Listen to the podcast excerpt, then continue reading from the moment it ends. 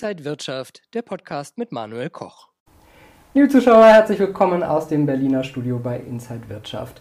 Ja, Lieferketten sind nicht nur erst seit Corona ein wichtiges Thema. Für viele Unternehmen ist die Finanzierung von Produkten und das Kaufen und Verkaufen von Produkten schwierig, um dabei noch dann auch Liquidität zu halten.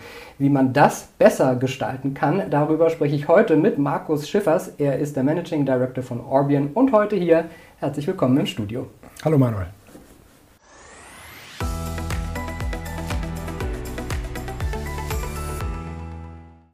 Ja, vielleicht zuallererst, wie ist denn momentan so die, die Bedingungen bei den Lieferketten? Ist das noch so schlimm, wie wir das zu Corona-Zeiten auch gehört haben? Also insgesamt sind die Lieferketten immer noch gestresst, äh, wie man so schön sagt. Das hat mit Corona angefangen ähm, und hat sich jetzt fortgesetzt, natürlich durch die Vorkommnisse, äh, Krieg in, in Europa weiterhin erschwert worden. Auch die Finanzierungskosten äh, spielen vermehrt ein, eine problematische Rolle in den Lieferketten. Sprich, der Anstieg der kurzfristigen Zinsen ist für Lieferanten und Abnehmer problematisch. Orbion steigt da ja genau auf dieses Problem ein. Was kann man da denn machen, damit das nicht auftaucht? Also, dass das Problem nicht auftaucht, kann auch Orbion nicht. Wir sind an äh, die Grenzen der Physik gebunden, aber mit uns im Spiel kann es einem, einem Abnehmer von Produkten, Waren, Dienstleistungen gelingen, gemeinsam mit seinem Lieferanten ich sag mal, die Liquiditätsversorgung so optimal wie möglich darzustellen. Und wir arbeiten in der Regel mit Großkonzernen als unseren Kunden zusammen, die auch in der Regel einen sehr guten Zugriff nach wie vor auf liquide Mittel haben. Und unser Ziel ist es, dass die Lieferkette dieses Kunden von diesem guten Zugriff auf Liquidität profitiert. Das heißt aber, man muss oft wahrscheinlich hohe Summen erstmal vorfinanzieren, damit der Kunde Liquidität hat? Nein, also was, was wir machen ist, wir verbinden uns technisch mit einem Großkunden. Dieser Großkunde kauft in seiner ganz normalen Lieferkette ein, verspricht aber uns gegenüber die Zahlung von äh, gelieferten Waren und Dienstleistungen. Und mit diesen Zahlungsversprechen sind wir in der Lage, im Bankenmarkt sehr günstig Liquidität aufzunehmen, weil wir wissen, dass der Großkunde am Ende zahlen wird. Und in dieser Konstellation stellen die Banken oder andere Finanzierer auf die Kreditwürdigkeit des Großkunden ab. Und wir sind in der Lage, diese aufgenommenen liquiden Mittel an die Lieferanten zu zahlen. Was gibt es dabei so für Herausforderungen? Ich stelle mir das schon schwierig und kompliziert vor. Äh, es gibt eine Reihe von Herausforderungen. Äh, zunächst einmal müssen wir diesen großen Kunden haben, ähm, seine IT-Systeme ertüchtigen, mit uns zu sprechen, zu kommunizieren. Wir haben dort einen großen Vorteil, äh, der, ist, der uns etwas erleichtert. Wir sind gegründet worden von SAP und Citibank, sodass wir eine sehr starke Position im SAP-Umfeld haben. Viele große Kunden in Deutschland ähm, sind SAP-Kunden, sodass die Integration eines SAP-Kunden mit, mit Orbion, also mit uns, äh, leichter fällt als vielleicht mit anderen Dienstleistern. Trotzdem muss sie stattfinden. Sprich, ein Großkunde muss eine gewisse Priorität auf dieses Projekt legen. Er muss IT-Ressourcen haben, um jetzt eine Anbindung an unsere Plattform zu schaffen.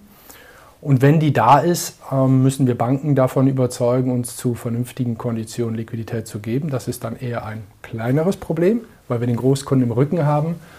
Und dann geht es darum, die Lieferanten davon zu überzeugen, äh, die Vorteilhaftigkeit zu erklären. Und dann reden wir über, über sehr große Zahlen von Lieferanten. Also wenn Sie im Großkonzernkontext, wenn man im Großkonzernkontext denkt, dann reden wir von ein paar hundert oder auch ein paar tausend Lieferanten.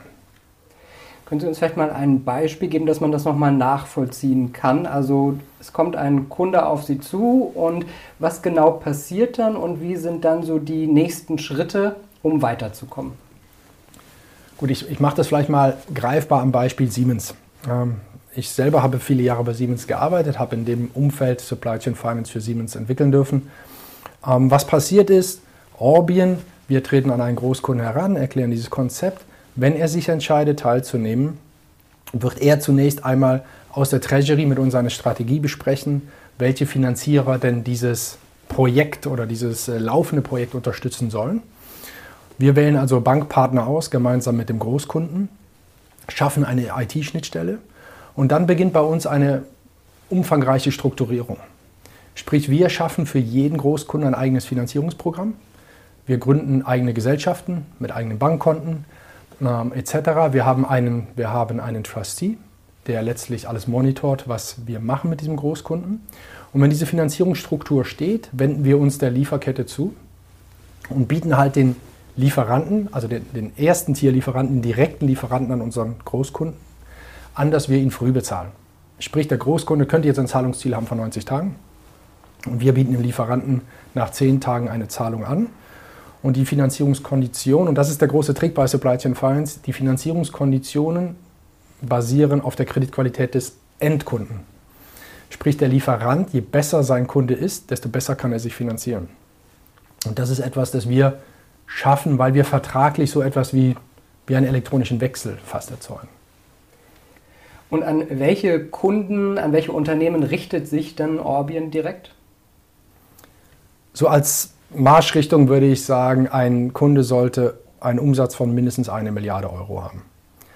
Ähm, warum eine Milliarde? Eine Milliarde Euro Umsatz bedeutet so im Schnitt, dass jemand 500 Millionen Einkaufsvolumen hat.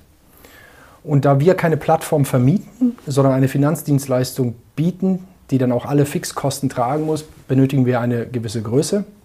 Sprich, ein Kunde sollte einen Durchschnittsfinanzierungsstand von mindestens 25 Millionen Euro haben. Und das erreichen wir ab einer Milliarde Umsatz aufwärts.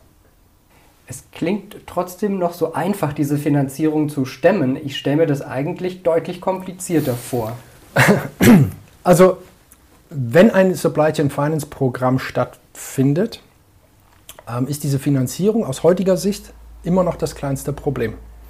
Auch wenn die Finanzierung im Preis steigt, weil der Basiszins, der Euribor, der steigt oder der, der Term SOFA im US-Dollar-Bereich.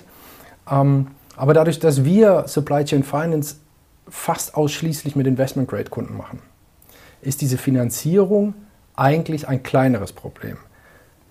Was mich ein bisschen stört an, an unserem eigenen, also nicht am Orbien-Produkt, sondern an Supply Chain Finance ist, dass es sich nicht wirklich an Sub-Investment-Grades richtet, weil da scheitert es tatsächlich an der Finanzierung.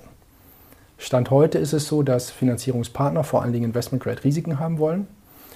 Die können wir liefern, die bekommen wir auch mit Liquidität ausgestattet, kein Problem.